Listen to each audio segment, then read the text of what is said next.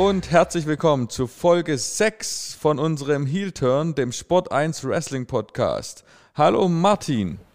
Hi Markus, schön dich wieder zu hören. Ja, schön dich zu hören. Schön mit dir nach dieser ereignisreichen Nacht und na, in dieser Newslage, die uns gerade wrestling-technisch erschlägt, mal ausgiebig drüber reden zu können. Ja, da war ja echt einiges los. Noch ein bisschen mehr, als ich erwartet hätte bei Double or Nothing. Ja, ja. ja ähm, ich würde sagen, da lassen wir uns gar nicht lange lumpen und steigen gleich in die Materie ein, weil zu reden gibt es ganz schön viel. Ähm, ich würde sagen, bevor wir uns auf den ganzen Event stürzen, würde ich erstmal mit einer der wohl körperlich und ähm, im Internet diskutiert schwersten ähm, Personalie des Abends beginnen. The world's strongest man, Mark Henry, is all elite. Oder all elite. Was war deine erste Reaktion zu diesem Debüt? Ja, meine erste Reaktion war, tja, ne, jetzt hatten sie, jetzt haben sie Big Show Paul White geholt und äh, irgendwo ist Mark Henry da, da, da auch irgendwie sowas wie der, der logische nächste Schritt, auch äh, mit einer ähnlichen Rolle, die er jetzt, jetzt erstmal bekommen hat. Ähm, ja, das ist auch wieder interessant, denn es ist schon wieder ein langjähriger WWE-Star, 25 Jahre jetzt insgesamt bei WWE fast gewesen, äh, der jetzt sich nochmal spät denkt, ja, jetzt bringe ich nochmal all meine Kompetenz, all meinen, meinen Namen äh, an einen anderen Ort und äh, ja, das ist schon wieder eine bemerkenswerte Sache, finde ich, ja. Bemerkenswert, äh, definitiv. Ähm, die Frage, die sich stellt, die auch kontrovers in diversen Foren und Internet, äh, sozialen Medien diskutiert wird, ist, ist es ein Armutszeugnis für AEW oder ist es ein Armutszeugnis für WWE oder ist es einfach, was ich sehe, keins von beiden, sondern vielmehr eine persönliche Entscheidung der Legenden, sich neu aufzustellen und da das AEW-Konzept wohl besser zu den persönlichen Vorlieben und den Zukunftsplänen passt. Jetzt deeskalierst du hier aber ein bisschen. Ich dachte, wir, wir, wir schauen hier schön drauf. Aber naja. Na, draufhauen kann doch jeder. Ja, ja. ja. Ähm, also, wenn ich aber die Wahl haben müsste zwischen den zwei fiesen Optionen, würde ich schon sagen, äh, aus AEW-Sicht finde ich sehr gute Verpflichtung. Klar, es wird halt immer. Natürlich äh, hast, ist der erste Reflex mal zu sagen, äh, vieler zu sagen, ah ja, holt AEW die nächste, den nächsten Rentner von WWE. Peinlich, schlimm, schrecklich, äh, wie WCW, wie TNA, geht unter, blöd. Ähm, aber äh, wenn man sich wenn man sich genauer anschaut, also warum sollte man einen, einen wie Mark Henry, wenn er auf dem Markt ist und sich dafür entscheidet, ähm, sich dafür entscheidet, äh, ja, sich äh, da neu aufzustellen, ähm, warum sollte man ihn nicht holen? Das ist ein bekannter Name. Das ist ein, äh, der auch hinter den Kulissen ja schon einiges bei WWE bewirkt hat, hat ja auch zuletzt als äh, Nachwuchsförderer sich hervorgetan.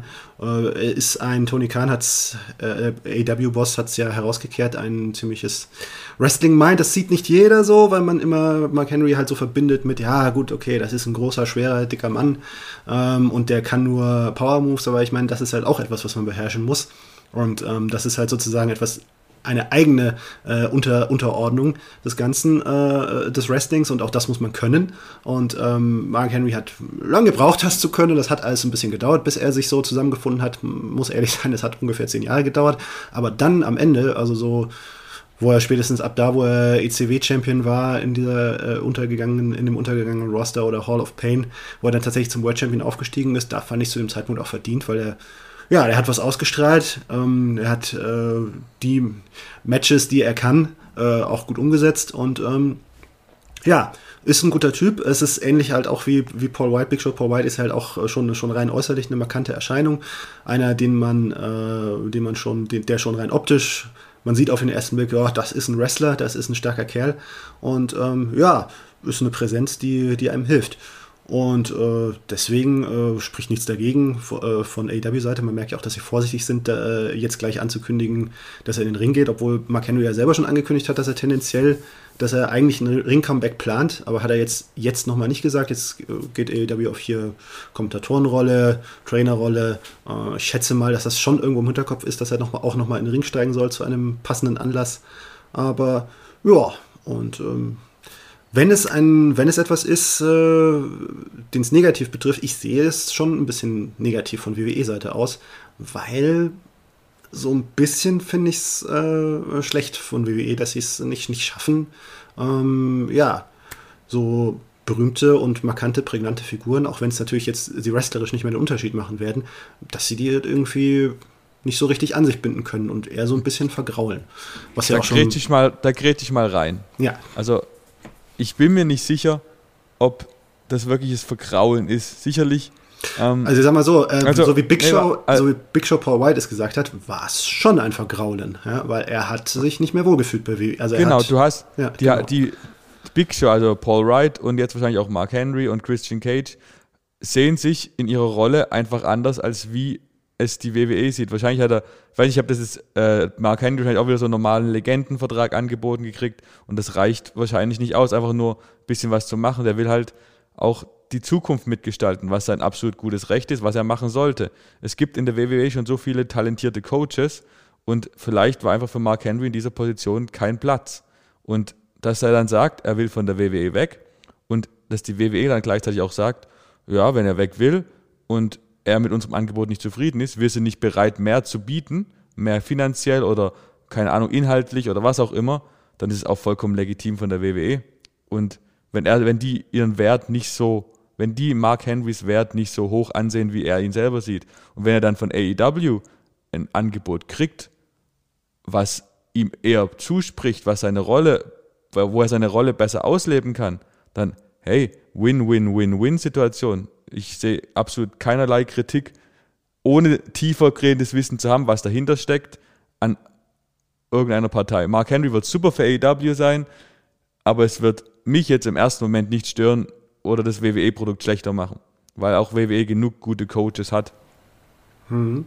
Ja, stimmt einerseits. Andererseits äh, sehe ich es schon, ich glaube, ähm, ja, es ist so ein bisschen, es sind so Wechsel, die für mich so eine gewisse Signalwirkung haben, die äh, etwas unterstreichen, was WWE von sich aus, glaube ich, so eigentlich gar nicht haben will. Nämlich, ähm, wenn man sich zurückdenkt, äh, Paul White, äh, Big, Big, Show, er hat ja WWE schon mal verlassen. Das war so, äh, wann war das? 2006, 2007, so, so, so um den Zeitraum, Zeitraum ja. Ähm, da hat man schon mal gemerkt und auch in den Äußerungen, die er dann hinterher getätigt hat, ähm, er hat ja dann äh, als Boxer sich kurz versucht, hat ein kleines, hat ein Match gegen Hulk Hogan bestritten in Memphis, äh, äh, der alten Wrestling-Hochburg. Ähm, aber letztlich, äh, also Boxen hat nicht so gut funktioniert anscheinend, ähm, hat er ja keine andere Heimat gefunden, also keine Alternative gefunden zu sagen, außer ja, okay, also wenn ich hier irgendwie verbleiben will im Wrestling-Geschäft, dann muss ich wieder zur WWE gehen. Ja? Und hat dann ja auch noch eine ordentliche Karriere den Rest hingelegt. Jetzt ist das Signal, hm, also AEW ist etwas Größeres als, äh, als früher Impact, als früher TNA. Ähm, und da kann es auch einen äh, äh, Menschen, einen Wrestler, ein, eine Legende mit Format da auch hinziehen. Und äh, das ist kein äh, ne, früher hat man, ich glaube, Randy Savage hat, äh, als er zu, kurz bevor er dann doch zu WCW gegangen ist, ich will nicht der große Fisch im kleinen Teich sein, ähm, man merkt, äh, das Signal geht, okay, AEW ist ein Teich, der groß genug ist für so Kaliber wie Big Show und Mark Henry, so von der Persönlichkeit her. Und äh, das ist schon ein Signal, das äh, AEW zugutekommt. Und ich glaube, WWE findet es nicht so gut. Ist es aber, ist es so? Also, es ist gut für AEW, definitiv also zweifelsohne, ich sehe es auch, den, dieses Bashen, dass es jetzt WCW 2.0 wird, finde ich auch zum jetzigen Zeitpunkt äh, nicht deplatziert, auf jeden Fall, weil auch die älteren Leute bisher größtenteils im Hintergrund auftreten und keinen Spot klauen, keine Spots klauen. Von daher, das ist ein Thema, was für mich keins ist. Allerdings ist die Frage, was ich mir halt denke, ist, schadet es der WWE? Und das siehst du wohl anders als ich. Ich finde, ich bin zum Beispiel froh, dass ich in dem, so wie er bei der WWE eingesetzt wurde, kein Big Show oder kein Mark Henry oder kein Sting mehr in der WWE sehen braucht, weil ja, so wie es passiert das ist dann halt auch die Frage. Unfug. Ist das ist die einzige, einzige Alternative dann, äh, dass sie dass sie weg müssen oder hätte WWE auch immer anders einsetzen können? Ja, es ist irgendwie so ein bisschen das, was Big Show auch beklagt hat in dem in dem Chris Jericho Podcast war ja, also die Legenden werden nicht respekt, respektvoll behandelt bei WWE, auch in der Darstellung her. Ne? Also wenn man sich ja mit, mittlerweile anschaut, diese ganze Story damals, äh, also mittlerweile sind ja fast alle, die äh, damals in dieser Story mit Randy Orton versus Drew McIntyre und den Legenden, bis mhm. auf Ric Flair, sind ja, glaube ich, mittlerweile alle von WWE zu AEW gegangen. Ist das jetzt alles ein Zufall? Ähm, oder liegt das auch so ein bisschen an dieser Philosophie, die WWE hat, die WWE hat irgendwie, dass, dass sie die eher so als selbstverständlich hinnimmt und äh, ja, äh, ja, die, die stellt man dann halt so, so ein bisschen da, so für wegen, gut, die, die kriegen mal, die, die stecken da halt ihre Prügel ein, die sind dazu da. Na, also ich meine, Mark Henrys letztes WWE-Segment, wie er da so wie so ein geprügelter ja. dummer August vor Randy Orton auf dem Scooter da davon, davon gefahren ist, der dann nur ein bisschen ihm drohen musste. Ähm, ja. Ja, äh, man kann der Meinung sein, ja. Also so Randy, so wie Randy Orton es auch in dem ähm, bei Stone Cold Steve Austin in der Talkshow gesagt hat, ja. Das ist, äh, das ist halt das, was ältere Legenden machen für die jüngeren Leute, ne, um so zu zeigen, ja, hier, jetzt steht ihr im Mittelpunkt. Aber ich finde, man kann es auch anders machen. Man kann es auch ein bisschen so machen, dass beide Seiten so ein bisschen profitieren. Also dass sozusagen die eine dass die jüngeren Stars davon profitieren, ohne dass es die älteren jetzt irgendwie so, so ganz degradiert, also so ganz lächerlich macht. Und das ist, das war so ein bisschen der, der Punkt, den Big Show Paul White kritisiert hat, ähm, dass er sozusagen hier so alles ja, rausgesaugt wird aus den Legenden ähm, und die er so ein bisschen ja, so um des, um, um des Blamieren Willens fast schon blamiert werden. Ja. Also er hat ja auch dann gesagt, dass er ein, auf ein Segment, was mit Randy Orton äh, damals äh, er hätte machen sollen, das, das wollte er nicht, ja, weil er dann irgendwie so, so richtig nur einfach nur nach hinten gedrückt worden wäre von Randy Orton und ja, das, das war ihm dann sozusagen, ja, das war ihm dann, ja, da hat er sich blamiert gefühlt oder beziehungsweise bloßgestellt gefühlt und das wollte er nicht machen. Und also ich weiß nicht, ich, ich finde, WWE kann, kann schon äh, äh, mit den Legenden ein bisschen besser umgehen. Nicht, nicht, das, nicht im Sinne von, dass man jetzt andauernd zu Gesicht bekommen muss in, im, im Fernsehen, aber irgendwie in den Momenten, wo man auf die Legenden setzt, sie da irgendwie ein bisschen besser darzustellen und ähm, ja, nicht so als äh, Has-Beens. Ähm, das könnte ein bisschen besser gelingen. Ich finde, das gelingt AEW alles in allem ein bisschen besser und vielleicht ist das der Grund, warum äh, das diese Leute anlockt und deren ganze Kompetenz, die ja jetzt nicht nur sich auf die On-Screen-Präsenz beschränkt, sondern eben auch das ganze Off-Screen, die Mentorenfähigkeit, das Verständige, das geht WWE damit ja alles verloren auch so ein bisschen und auch sie Def und auch das, das Renommee, das sie mitbringen. Ja. Definitiv, also ja, stimme ich dir komplett zu. Allerdings sehe ich es halt wahrscheinlich, also sie wollen ja offensichtlich auch noch weiter im Fernsehen auftreten.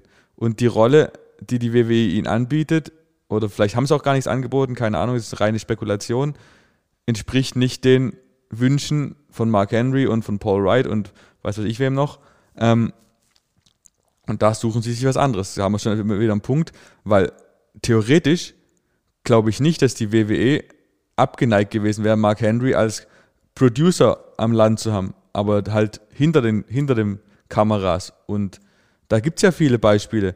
Die von Dudley, Jamie Noble, äh, gibt ja der Matt Bloom, gibt ja Fit Finlay, gibt es ja reihenweise äh, Charaktere in der WWE, die vor der Kamera nicht auftauchen und hinten so ein hohes Ansehen haben.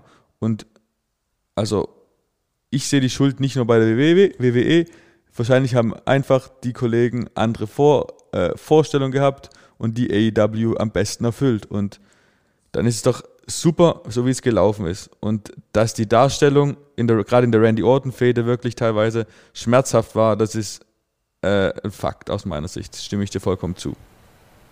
Mhm. Naja, es sind halt, ja, Mai, das sind halt auch ein bisschen spezielle Charaktere als, äh, ne, als so ein Finlay, als ein Jamie Noble. Die beiden sind halt irgendwie auch mehr so Typen. Ne? Und ich glaube, sie sehen auch das Potenzial darin. Ja, das kann man mit dem Typfaktor, äh, äh wenn man den onscreen präsent hält, äh, ja, hat man noch ein bisschen langfristiger sein Auskommen. Und äh, wenn das bei AEW eher möglich ist als bei WWE, profitieren auf jeden Fall äh, AEW und, äh, und die beiden sehr gut davon. Und äh, natürlich ist es für eine Win-Win-Situation. Und ja. Lass uns mal sehen. Ja, schauen wir mal, was passiert. Das bleibt, bleibt interessant. Ich, also so wie man jetzt den Big Show in, bei AEW eingesetzt hat, war es ja wirklich in keinster Weise irgendwie Schaden für das Programm. Von daher bin ich optimistisch, dass AEW ihren positiven Weg auch mit und trotz, wenn man äh, trotz der neuen älteren WWE Hall of Famer positiv fortsetzen wird. Aber das haben wir auch schon letzten, gestern Abend gesehen, beziehungsweise letzte Nacht, also bei Double or Nothing war ja schon viel Positives wieder zu sehen. Was war denn für dich so neben der Mark Henry Verpflichtung das, sagen wir mal, Match des Abends? Was war denn das Match des Abends für dich? Das Match des Abends für mich, ja, also so vom als Gesamtkonzept fand ich tatsächlich das äh, Tag Team Titel Match am besten, ja.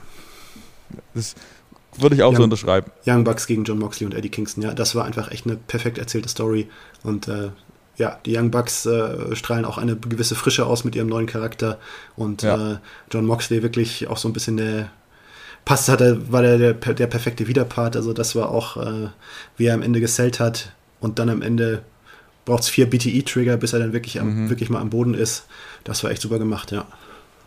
Es war echt, es stimme ich dir zu, es war, wenn John Moxley nicht schon ein Star wäre, dann wäre er durch dieses Match ein Star geworden. Allein schon durch, den, durch das Entrance. Ich meine, das, ich meine, einfach nur, haben wir noch gar nicht drüber geredet, dass die Fans zurück sind, ist einfach, tut Wrestling so gut, macht Wrestling gleich mal doppelt so gut, wie es eigentlich schon ist.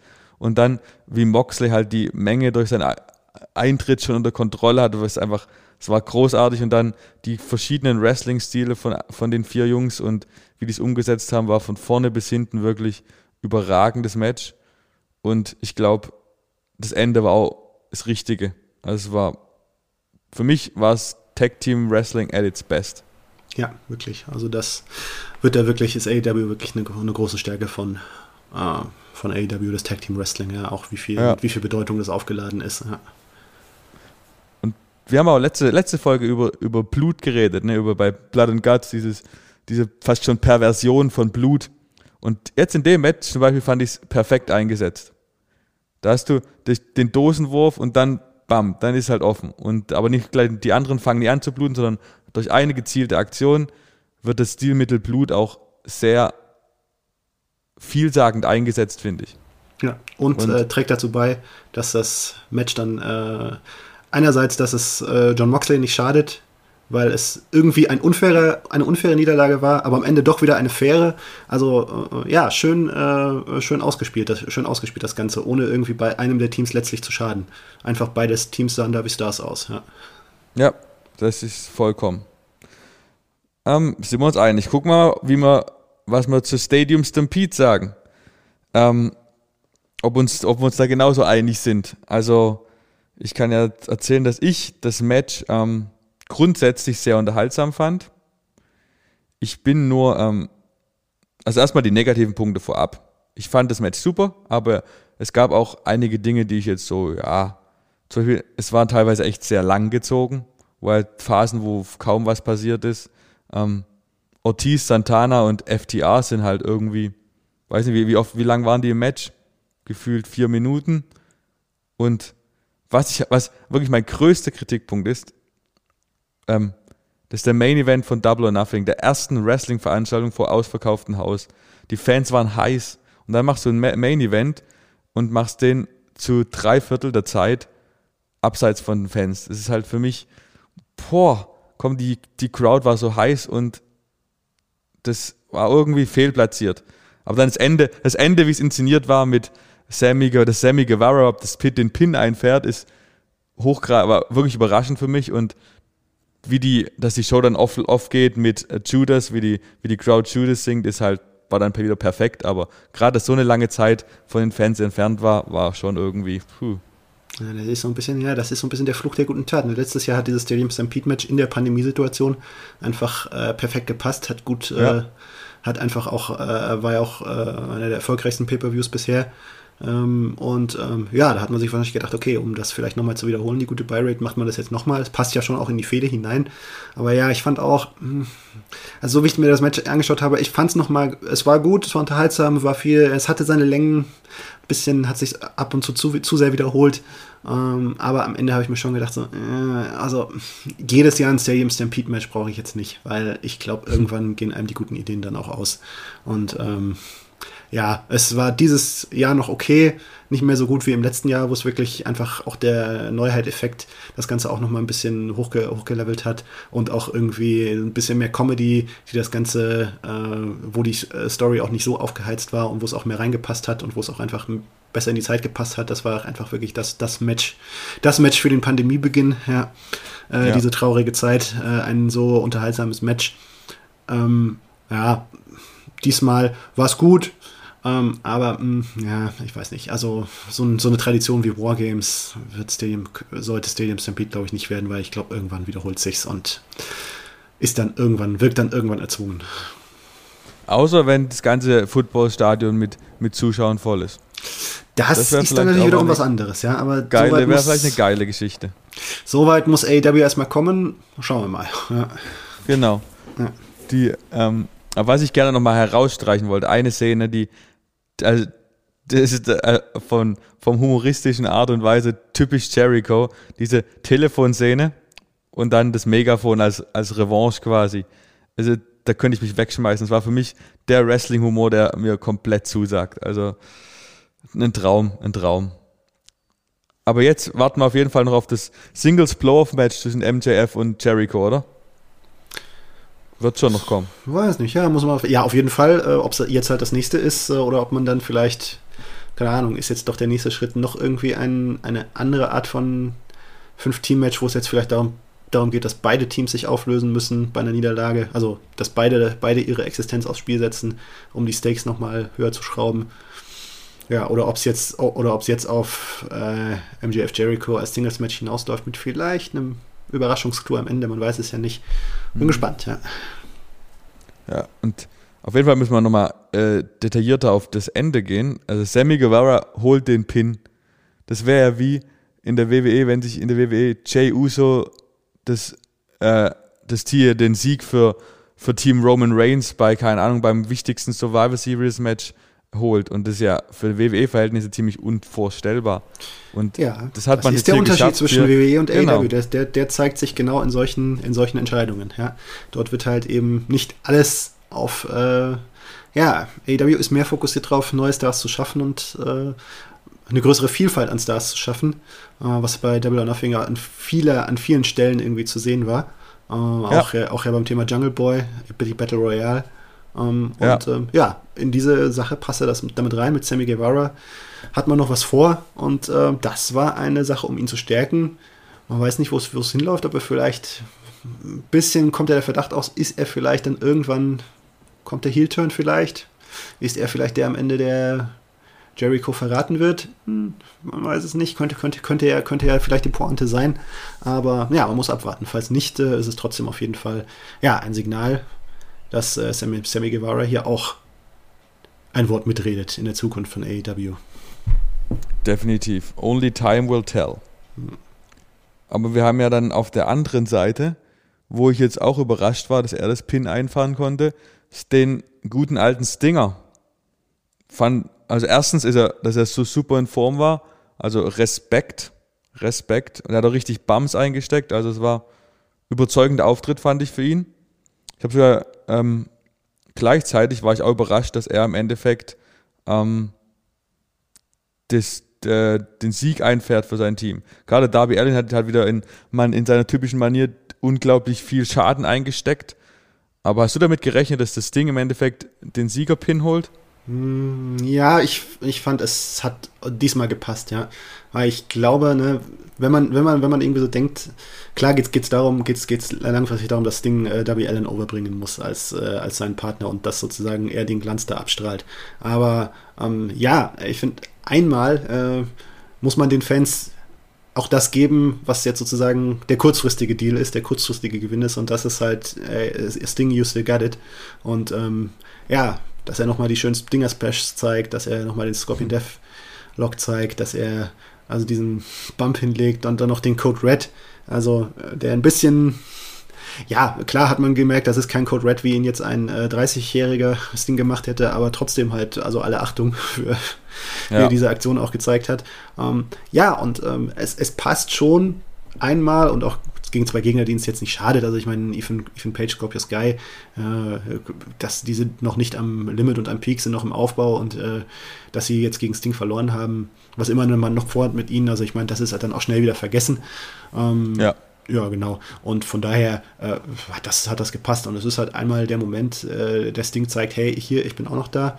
Und wo das, wie das denn jetzt weitergeht in der Kooperation mit Darby Allen, der dann natürlich mehr in den Fokus rücken muss.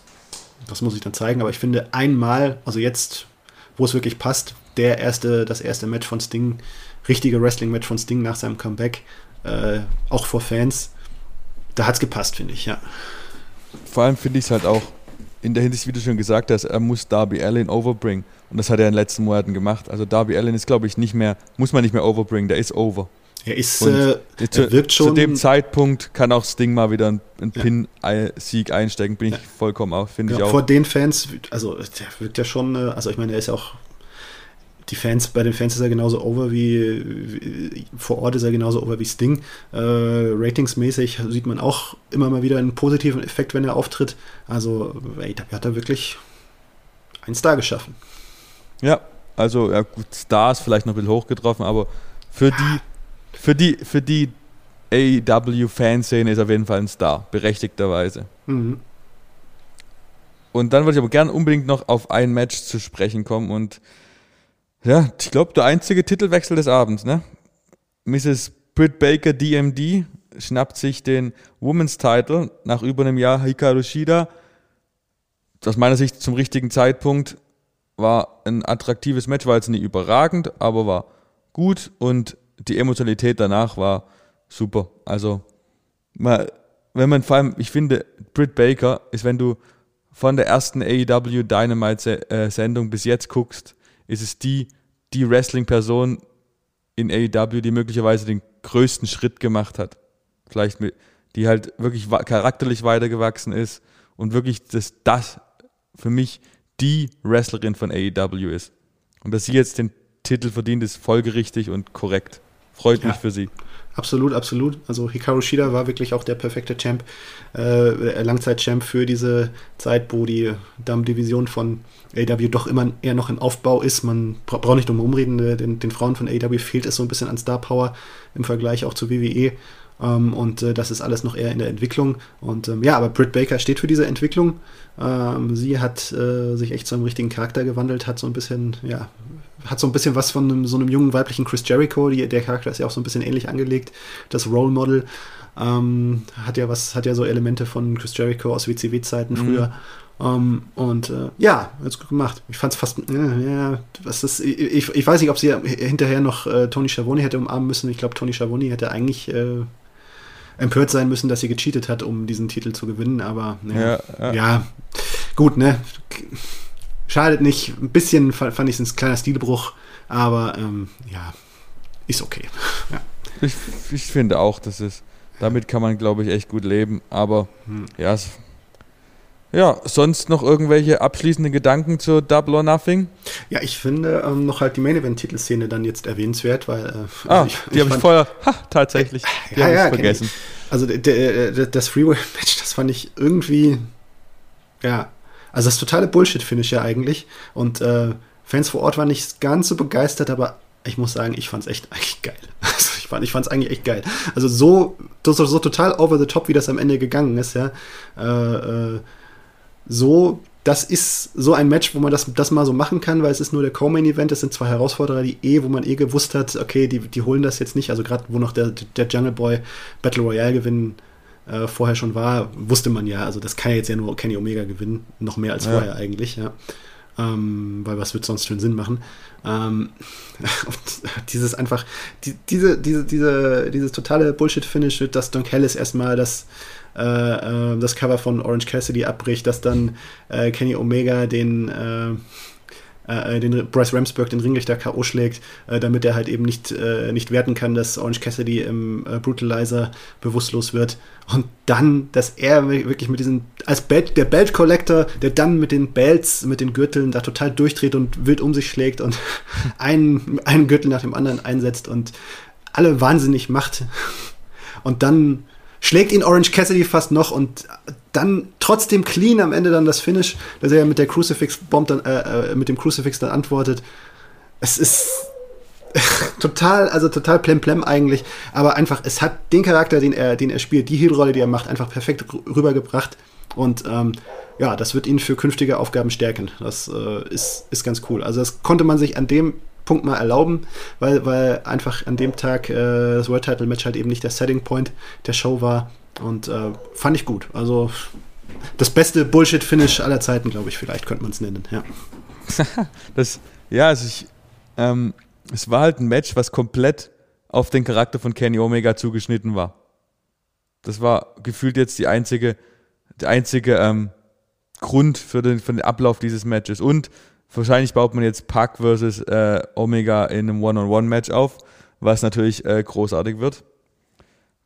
Und ähm, ja, aber grundsätzlich stimme ich dir zu. Ich fand es auch, ich bin zwar jetzt nicht begeistert, aber es hat mich nicht gestört zu gucken. Es war, es war nett. Es war nett. Und dass Orange Cassidy einfach eine coole Socke ist, hat er mal wieder bewiesen. Also es, ich finde ihn überragend. Und zum Zuschauen macht Spaß. Ja, wirklich. Also das ist wirklich, also was will man mehr? Also man hat, äh, man hat sozusagen äh, Orange Cassidy damit ja auch nochmal ein bisschen aufge aufgehoben und echt demonstriert, was er kann. Das war auch wirklich auch der, doch irgendwie auch der perfekte Gegner für, die, für das Comeback der Fans, weil, ja, einfach so, wie der mit den Fans ein Zusammenspiel hat, das ist einfach perfekt, ja. Ja. Und, ja, und jetzt gegen Jungle Boy bei Dynamite, auch eine gut gemachte Battle Royale, fand ich. Ähm, ja, die wirklich eine schöne Story erzählt hat von vorn bis hinten und äh, dann am Ende die richtige Entscheidung auch getroffen, nachdem man gedacht hat, es müsste jetzt eigentlich der Christian Cage sein, der Sieger, aber ja, doch der Curveball gesch geschmissen und es ist äh, Jungle Boy, den die Fans auch wollten an dem, an dem Abend und auch, äh, ja, ist eine gute Entscheidung, finde ich. Also gerade für ein TV-Match Jungle Boy gegen Kenny Omega, da kann man sich doch drauf freuen. Und, ja, ist ja. nett. Klingt nett und stimme ich dir auch, stimme ich auch hier zu. Mhm. Verrückterweise. Ist ziemlicher Einklang heute größtenteils. Wir müssen uns noch mehr streiten. Müssen noch irgendwas ja, es, ja. ja. wir müssen ja. Komm, ja, wir sind, noch, wir sind ja noch nicht fertig. Ja, genau. Mhm. Also, jetzt, also zum Abschluss sage ich auch, also der Event, ich fand, er war größtenteils waren die Matches doch schon, die Ergebnisse vorher schon ziemlich offensichtlich. Dennoch hat mich das nie gestört, weil es echt wieder qualitativ größtenteils, ich würde es mal Cody gegen äh, Ogogo ausgliedern. Das fand ich jetzt eher der Schwachpunkt des Abends. Aber ansonsten war es eine, ein super Pay-Per-View und ich habe mich großartig unterhalten gefühlt. Auch, auch dank der Fans. Und ja, Money in the Bank im Juli wird, wird einen schweren Stand haben, dies als ersten Fans vor Ausver als erster Event vor ausverkauftem Haus zu toppen. Mhm. Ja, es ist äh, ja, irgendwie was, was, was, ich meine, wenn man sich vergleicht so mit WrestleMania Backlash, äh, dem letzten WWE-Event, ich meine, das war ja auch kein wrestlerisch schlechter Pay-Per-View, aber irgendwo, ja, als Gesamtprodukt, es ist mehr so ein bisschen das Ding, dass man bei AW, wenn man da zuschaut, sich das einfach immer gerne anschaut und auch irgendwie bei jedem, auch schon allein von den Ergebnissen, dass man dann irgendwie sich immer öfter denkt, so wegen, ah ja, und jetzt gewinnt Jungle Boy das, ah, und dann kann man sich darauf dann freuen, auf dieses Match dann freuen, ah, und jetzt äh, hier sind die Young Bucks dadurch gestärkt worden und John Moxley ist gestärkt worden und, es gehen dann immer irgendwie schon so richtig so im, im Kopf geht, geht dann irgendwie auch schon so die Vorfreude darauf los, okay, was macht äh, AW jetzt als nächstes mit den Charakteren, die man hier jetzt nochmal gefestigt hat. Mhm. Und ähm, das ist echt so eine, ja, Stärke, die AEW wirklich da, wirklich da gerade hat, dadurch, dass sie echt sich viele Gedanken machen und ähm, man das echt merkt und diese Liebe die sie da reinstecken in, diese, in dieses Produkt, ähm, ja, die spiegelt sich wieder und die macht einem als Fan einfach Freude. Ja.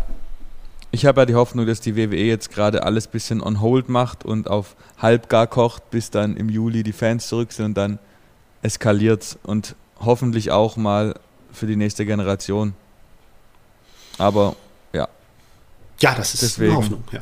Schauen wir. Aber wir haben ja noch, wenn wir gerade bei der WWE sind, haben wir letzte letzte Ausgabe mit einem netten Zitat von mir auf unserer Facebook-Seite ähm, Werbung für unseren Podcast gemacht, in dem ich quasi sagte, das Zitat besagt, dass Roman Reigns äh, in seiner Heel-Form jetzt der Beste ist und SmackDown besser als Raw macht. Also ich, in meiner Meinung, habe ich gar nicht gedacht, dass, es das, dass das kontrovers ist. Ich dachte, das ist allgemein so eine Ansicht, dass Roman Reigns in seiner jetzigen Haltung ähm, doch schon von allen allgemein als gut angesehen wird. Ich wurde eines Besseren belehrt ja, und ja, ja, das, die Zitate. Ich, ich habe das Zitat ja auch, ich muss ja, ich habe das Zitat ausgewählt und äh, weil ich habe schon geahnt, was kommt. Ja. Das ist krass. Also ich, ein, einer hat mir sogar, hat mich sogar gefragt, ob ich Lack gesoffen habe. Also äh, nee, kann ich verneinen, habe ich nicht. Ist tatsächlich meine Meinung. Aber zwei äh, inhaltsreichere Kommentare waren, einer zum Beispiel von Frank Ganser. Der Big Dog ist einer der größten im WWE. Aber solange The Rock nicht zurückkommt, um, um den Head of the Table einzufordern und verliert, ist Reigns nur ein großer und nicht der größte. Also hier geht es auf eine Rock gegen Roman Reigns Konfrontation auf, was glaube ich alle sehen würden gerne. Und dann Christian Bertel meinte, dieselbe abgedroschene Story wie seit Jahren mit Paul Heyman als Manager sind die Klienten alle gleich. Siehe Punk, Zeiten und so weiter und so weiter. Ultra lame, immer das Gleiche. Wie siehst du es, Martin? Oh. Mal mit The Rock angefangen als Idee. Ja, genau. Ähm, ja, wie du willst. Ja, ja. Äh, ja, Roman Reigns, The Rock. Äh, das ist auf jeden Fall eine Match-Konstellation, die sich anbietet, falls Rock, äh, falls Rock darauf äh, Bock hat. Ich glaube, Bock, Bock hat er drauf, ob er sich äh, freimachen kann aus seinen ganzen Verpflichtungen, die er da hat in Hollywood. Äh, das ist die andere Frage. Ähm, aber klar, das äh, wäre, das wäre ein Ding. Und äh, ich glaube auch, dass Roman Reigns dieses Match sicherlich nicht, diese Fehde sicherlich nicht verlieren würde. Was natürlich ja. ihm auch nochmal weiter ähm, einen, seinen Status weiter zementieren würde. Ne? Also, ob, macht ihn das größer als The Rock? Ja. ja. Das ist natürlich, ich sag mal so, äh, die äh, größten WWE-Stars aller Zeiten, jetzt so vom Hulk Hogan, der für eine Boom-Ära stand, Stone Cold Steve Austin, und The Rock, die für eine Boom-Ära standen. Ich meine, das sind halt Errungenschaften, das, äh, ja, ja, ist schwierig, ist schwierig einzu, äh, zu erreichen oder auch äh, die, die, die, besondere, wirklich, äh, obwohl es keine Boom-Ära war, für die er eigentlich stand, aber trotzdem einfach, was er einfach persönlich geleistet hat, John Cena, ähm, auch äh, für, für den Marktwert von WWE, das ist auch nochmal auf einem anderen Level. Aber ähm, trotzdem, der, in der jetzigen Generation äh, ist Roman Reigns, glaube ich, auf jeden Fall ganz weit vorne und äh, wenn das ja. äh, Rock sich dafür zur Verfügung stellt, ja. Ja, die Kritik, man dass sollte, es irgendwie mit Paul Heyman sollte das, nicht, ja, sorry. Soll, man sollte nicht ähm, vergessen, Roman Reigns ist in Anführungszeichen erst 36. Er ist jünger als Kenny Omega und Orange Cassidy jetzt zum Beispiel. Da, dem hilft auch sowas noch. Der kann dann schön jetzt zum Megastar aufhieven und wenn die WWE dann irgendwann einen Plan entwickelt, dann kann der mit seinem neu gewonnenen Megastar-Status ja noch leichter wieder zukünftige Stars erschaffen. Also ich finde, Roman Reigns gegen Rock wäre perspektivisch für die WWE, für das nächste Jahrzehnt der WWE extrem wichtig. Ja, genau. Ja, wenn es aber ja, die, die, die andere Kritik, äh, dass es mit Paul Heyman immer das gleiche ist, finde ich ehrlich gesagt gar nicht. Denn äh, die Story, die Art und Weise, wie äh, die Beziehung von Paul Heyman zu äh, Brock Lesnar äh, dargestellt wurde und wie die Beziehung zu, von Paul Heyman zu Roman Reigns jetzt dargestellt wird, ist ja eine völlig andere. Und es ist eine völlig andere Geschichte. Roman Reigns ist ein ganz eigenständiger Charakter, der viel mehr als Brock Lesnar ähm, eben nicht von Paul Heyman lebt, sondern eigentlich sozusagen ist es nochmal das, was ihn auszeichnet, dass er jetzt sozusagen durch seinen Charakter Paul Heyman mehr oder weniger zum Statisten degradiert, ja, also zum dienstbaren, zum dienstbaren Geist, äh, der den, äh, ja, ich bin hier der große äh, Zampano. Und äh, ja, Paul Heyman, du darfst ja auch noch, du darfst ja auch noch im Hintergrund stehen, während ich hier meine Fäden spinne. Und aber eigentlich selber der der Mafia-Boss bin, also der Clan-Boss, dass er so ein bisschen seine Rolle ist. Und ähm, das finde ich, ist, diese ganze Story trägt eindeutig so äh, vom, vom Storytelling her die Handschrift von Paul Heyman. Ja, das ist klar. Ähm, das merkt man. Ähm, aber äh, ist das irgendwie so dasselbe wie seinerzeit mit Brock Lesnar? Finde ich gar nicht. Nee. Nee, vor allem, wie, also ich hätte es nie gedacht, dass, dass ich das, also ich stimme dir zu, von und wieder, verdammte Axt. Ähm, ja, sorry. Die, der, stell dir mal vor, ich hätte nie gedacht, dass ich es das mal sage, ich habe jetzt richtig Bock auf Roman Reigns gegen Brock Lesnar. Überleg mal das Szenario, Brock Lesnar kommt auf einmal am 16. Juli zurück. Also jetzt wahrscheinlich gibt es John Cena gegen Roman Reigns, aber allein das Szenario und steht Paul Heyman gegenüber. Like, what passiert jetzt? Also das sind so Szenarien, wo ich denke, cool, da können richtig geile Sachen raus entstehen. Mhm, absolut, ja. Aber ab, abso, äh, apropos Sachen entstehen, wir reden mal äh, über Tweets beispielsweise. Kenta von New Japan Pro Wrestling hat getweetet, Hideo Itami gegen Kenta, also er gegen sich selber. Dann Drew McIntyre schickt einen äh, Screenshot auf Twitter, dass Kazuchika Okada ihm folgt. WWE befindet sich anscheinend in Gesprächen mit New Japan Pro Wrestling. Like, what? Out of nowhere? Seit zwei Monaten? Was, hä, warum gleichzeitig ist New Japan in, in, mit Impact und AEW verbündelt? Was passiert hier? Mhm. Ja, spannende Geschichte, ne? Absolut. Also, ja, aber wer täuscht, wer, wer führt einen hier jetzt gerade aufs Glatteis, ne? Sind das die WWE-Stars, die einen auf Glatteis führen? Oder ist es Tony Khan, der einen aufs Glatteis führt mit seiner Promo? Die war überragend. Äh, er sagte hier, es kann, gibt hier nur einen Khan, der mit NJPW im Bundes richtig steht. Ja, Weiß ich nicht, interessante Geschichte, ne? Aber ähm, ja, um es mal zu ordnen. Also äh, das Ganze ist ja mehr oder weniger rausgekommen durch äh, einen, den Bericht des äh, Wrestling Observer Newsletter, äh, dass es Ende März, Anfang April Gespräche zwischen WWE und NJPW gegeben hat. WWE visiert an, äh, der neue Exklusivpartner von NJPW in Nordamerika zu werden was natürlich eine Riesenansage wäre. Also klar, vielleicht äh, ist es aus Sicht des Mainstream-Fans nicht ganz so klar, ersichtlich, was das alles bedeuten würde, aber es wäre ja schon, also es würde die Wrestling-Landschaft äh, komplett äh, so ein bisschen auf die, auf, vom Kopf auf die Füße stellen. Wäre auch etwas, was AEW aus der Position der Stärke, die sie sich ein bisschen erarbeitet haben, gleich wieder so ein bisschen herunterholt, äh, wenn ihnen die schönen Möglichkeiten äh, der Kooperation mit NJPW genommen würden. Und ja, wäre für WWE auch so ein bisschen wieder eine Zeitenwende in eine Zeit, zurück, wie sie eigentlich, also es gab mal so Kooperationen mit anderen Ligen, auch äh, mit diversen japanischen Ligen, verschiedene, verschiedenste Ligen, NJPW, AJPW, SWS, unzählige zu früheren Zeiten, ne, aber eher so, also das waren eher so die Zeiten, wo WWE noch so ein bisschen, ja, das waren eher die, die schlechten Zeiten von WWE, wo man sich äh, ja. Partner gesucht hat. In stärkeren Zeiten ist ja mehr so die Haltung von WWE immer gewesen, ne, wir sind hier, der Boss. Wir sind diejenigen, die hier die Wrestling-Landschaft erschaffen und äh, kontrollieren. Und äh, was ist außerhalb von WWE? Ja, also wir sind wir und die anderen sind Friseure. Äh, ist, so, ist ja so ein bisschen die Haltung von WWE immer gewesen. Ähm, ja, das ändert sich anscheinend gerade so ein bisschen. Äh, auch äh, hat, glaube ich, auch AW so ein bisschen vielleicht auch mit angestoßen, weil eben die halt eben den, den, anderen Weg gegangen sind. Und jetzt sieht WWE so ein bisschen wie der Doofmann aus, der sich so isoliert und äh, nur seine eigene Suppe kocht. Und ja, das Image versucht man zu ändern. Wie jetzt aber so, so gerade die wirkliche Lage ist hinter den Kulissen. Also Observer hat ja sozusagen die Informationslage endet äh, Anfang April und was äh, gibt ja selber mehr oder weniger zu, ja, was seitdem so alles passiert ist, wissen wir nicht.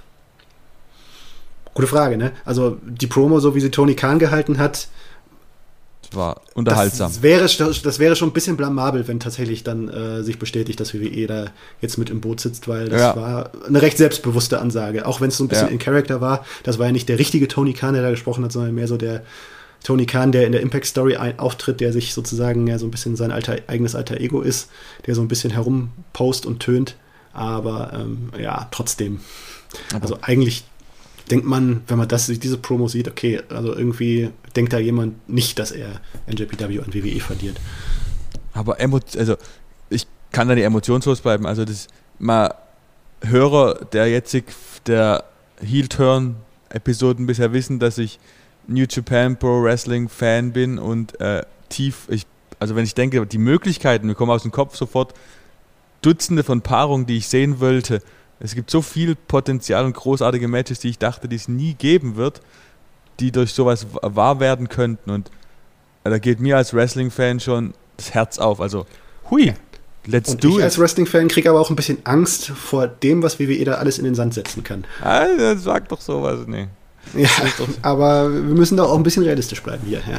Aber, ja. aber lass mal, Okada gegen Reigns oder oha, oder einfach nur Tanahashi gegen Ali oder so Sachen. Oh. Oder Takahashi gegen Ricochet nochmal. Es gibt, oh, ich könnte eh, also ja, es gibt unglaublich viele Möglichkeiten, die schön wären, wenn sie richtig ausgestaltet ja, werden oder würden. So, oder so, oder so, ne? Hier Hiroshi Tanahashi auf der Jagd nach dem 24-7-Titel von R-Truth, ne? Das wäre auch was, ja. okay, ich ziehe es jetzt ein bisschen zu sehr ins Lächerliche, das würde schon nicht passieren, aber ja. Ah, Äh, aber Toru Yano gegen Akira Tosawa um 24-7-Title wäre schon möglich. Aber egal. Zum Beispiel. Das will, es, es artet aus. Ähm, es ist, ja, ich, ich denke mal, dass ich hoffe, das ist ein Thema, was uns auch in Zukunft noch begleitet. Was uns auf jeden Fall begleitet, ist unsere Kategorie Know Your Host and Shut Your Mouth. Also, wir stellen unserem Gegenpartner jeweils drei Fragen, in der er zehn Sekunden hat, auf zu antworten und einfach nur, damit er, bis damit wir alle ein bisschen erfahren, was er denn für Wrestling-Präferenzen hat. Und äh, willst du anfangen? Soll ich? Äh, fang du an, gerne. Okay. Also, ich fange an. Most underused Wrestler in der WWE oder Wrestlerin. Ricochet. Okay. Ähm, äh, und in AEW? Hm. Hm. Schwieriger, ne? Schwierig, denn eigentlich finde ich das, nee, eigentlich, nee, keiner. Ich finde keinen bei AEW underused. Okay, okay, ist gut. Ähm, und jetzt, weil wir gerade schon von Traummatches geredet haben, also ich primär, nenne ein Traummatch zwei aktuelle Wrestler, welches wir wahrscheinlich nie sehen werden. Haha, jetzt mit dem erhöhten Schwierigkeitsgrad, dass es ja vielleicht doch irgendwas geben wird. Ne? Ja, also es, ich sehe das auch als immer noch unrealistisch ein, setz, okay. aber. Ja. Ähm, ne, ich glaube, es wird kein Match, auch wenn es schön wäre, Roman Reigns gegen Kenny Omega geben. Boah, stimmt, ja, das ist hochgradig unwahrscheinlich, ja, stimmt. Ja, gute Antworten. Ähm, Frankie Monet, ich habe sie äh, vergangene Woche interviewt. Ähm, sie hat mir gesagt, sie will bei WWE alles schaffen. Damen-Champion bei NXT, bei Raw, bei SmackDown. Schafft sie es? Hat sie das Format? Mm, ja. Gut. Taya Valkyrie, Ehefrau von John Morrison, für diejenigen, die es nicht, nicht äh, die es sonst nicht zuordnen können. Ähm, glaubst du, wir sehen Velveteen Dream je wieder in einer größeren Liga? Also für mich ja, für mich ist es absolut so, der wird jetzt ein bisschen rumtingeln und dann in fünf Jahren oder so wieder zurück zur WWE kommen. So à la True McIntyre. Mhm. Ja, bin gespannt. Ähm, Ultimate Warrior war eine, war jetzt äh, Thema zweier Dokus. Da habe ich mich gefragt, war der Ultimate Warrior für dich ein würdiger WWF-Champion damals? Uh, uh, das ist schwer, das ist schwer. Also meinst du retrospektiv betrachtet? Ja, ja, für die damalige Zeit natürlich. Ne? Ja, dann ja. Ja, okay. Ja, interessante Fragen. Schönes hm. äh, Feld abgedeckt. Und dann kommen wir, wie gewohnt, zu unserer Abschlusskategorie. Die drei Thesen of Doom. Ja, genau. Die drei Thesen of Doom sind wieder da. Drei Thesen, jeweils eine Meinung, keine Diskussion, nur kurz dargestellt, wie wir dazu stehen. Und passend zu Double of Nothing, Double or Nothing ist, ist die erste These, Jungle Boy sollte nun AEW World Champion werden. Martin. Nein, nun nicht. Es reicht völlig, wenn er jetzt gegen Kenny Omega eine gute Show abliefert, äh, sich nochmal in Erinnerung ruft, was er kann ähm, und äh, die Lust darauf weckt, in Zukunft World Champion zu werden. Aber jetzt nicht. Jetzt ist Kenny Omegas Zeit. Äh, meine Meinung ist auch nein, denn er ist noch nicht so weit, so weit und gefühlt ist gerade, so gut auch ist, eher sein Theme over, finde ich. Also ohne das Theme wäre er nicht so over, wie er ist. Äh, und gleichzeitig äh, wird er in seinem Titelmatch aber eine große Show abliefern und wird nicht so den Ricochet gegen Brock Lesnar machen müssen. Deswegen wird er trotz der Niederlage davon profitieren. Aber Champion sollte er jetzt noch nicht werden. Okay, These Nummer zwei. Ich fange an. Alistair Black schafft nun endlich den Durchbruch im WWE Main Roster. Hier tendiere ich leider zu Nein, denn ich glaube einfach, es fehlt wieder, wie du vorhin schon gesagt hast, an Weitblick. Äh, man holt ihn jetzt zurück, hat kurzfristig Bedarf und aber man hat mit ihm keinen Plan, ihn läng längerfristig zum Main Event hochzupushen, sondern vielleicht Vielleicht gewinnt er mal in der Continental-Titel, aber mehr wird es aus meiner Sicht leider nicht werden. Ja, meine Meinung ist nein, denn ich habe die starke Befürchtung, Alistair Black ist ein Charakter, der den WWE nicht so richtig versteht, äh, was, was er, glaube ich, auch, äh, was er, er glaube ich, auch selber aus dem Charakter machen will. Und ähm, ja, auch äh, so schön diese Videosegmente waren, die sein Comeback eingeleitet haben. Es fehlt so ein bisschen, wo, wo er dann wieder im Ring aufgetaucht ist, habe ich wieder gedacht, okay, das ist ja wieder der Alistair Black von vorher. Mhm. Und es hat sich nicht richtig, richtig, richtig entwickelt für mich. Und ich glaube, das war schon ein schlechtes Vorzeichen. Ja. Ähm, dritte und letzte These. Finn Balor wird, wenn er wieder im Main Roster ist, an seine Anfangserfolge dort anknüpfen. Bitte. Ich glaube nein. Denn ich habe so das Gefühl, er hat schon diesen Stempel weg bei den äh, Oberen von WWE, dass er ja so ein bisschen, was Uli Hoeneß mal über Mario Gomez gesagt hat, äh, gut, aber nicht sehr gut. Ähm, diese, wenn ich, wenn ich zurückdenke, was Vince McMahon vor dem Brock, Match gegen Brock Lesnar über ihn gesagt hat, wie er ihn eigentlich auch äh, runtergeredet hat, habe ich das Gefühl, der ist abgestempelt und wird nicht nochmal auf Universal-Title-Niveau aufsteigen. Und ich freue mich, dass du Nein gesagt hast, denn es gibt einen gravierenden Unterschied. Ja, genau, Endlich. Ja. Also, ich bin der Meinung, dass ja, er wird nochmal World Champion, würde ich sogar sagen. Weil er sich in NXT jetzt die letzten eineinhalb Jahre wieder so neu aufgestellt hat für WWE-Verhältnisse. Er ist wieder frisch, er ist wieder ein komplett anderer Finn Balor als der, der gegen Bray Wyatt, also gegen The Fiend damals beim SummerSlam verloren hat. Und ich glaube auch, dass die Offiziellen das so sehen und dass er sein Main Event äh, Potenzial wieder ausschöpfen darf. Hoff Hoffnung und Wunsch zugleich, aber auch meine Einschätzung. Und damit sind wir inhaltlich durch für dieses Mal. Wir freuen uns, ähm, dass wir, dass ihr bis zum Ende dabei geblieben seid und würden uns auch freuen, wenn ihr uns über die sozialen Medien äh, folgt. Und da kann man dich wo finden, Martin? Bei Twitter Wrestlerzähler und äh, bei Instagram Erzähler Martin. Äh, mich Instagram Heelturn Markus zusammengeschrieben und äh, bei Twitter @schlauchi2. Ähm, ansonsten könnt ihr auch liebend gerne unserer großen Facebook-Gruppe äh, beitreten, Sport 1 Wrestling.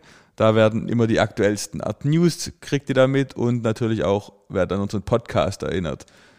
Ansonsten würden wir uns freuen, wenn ihr uns eine Bewertung bei Apple Podcasts hinterlässt, dass wir unsere Reichweite ein bisschen vergrößern können und noch weitere Wrestling-Fans ähm, hier in dieser Reihe begrüßen dürfen.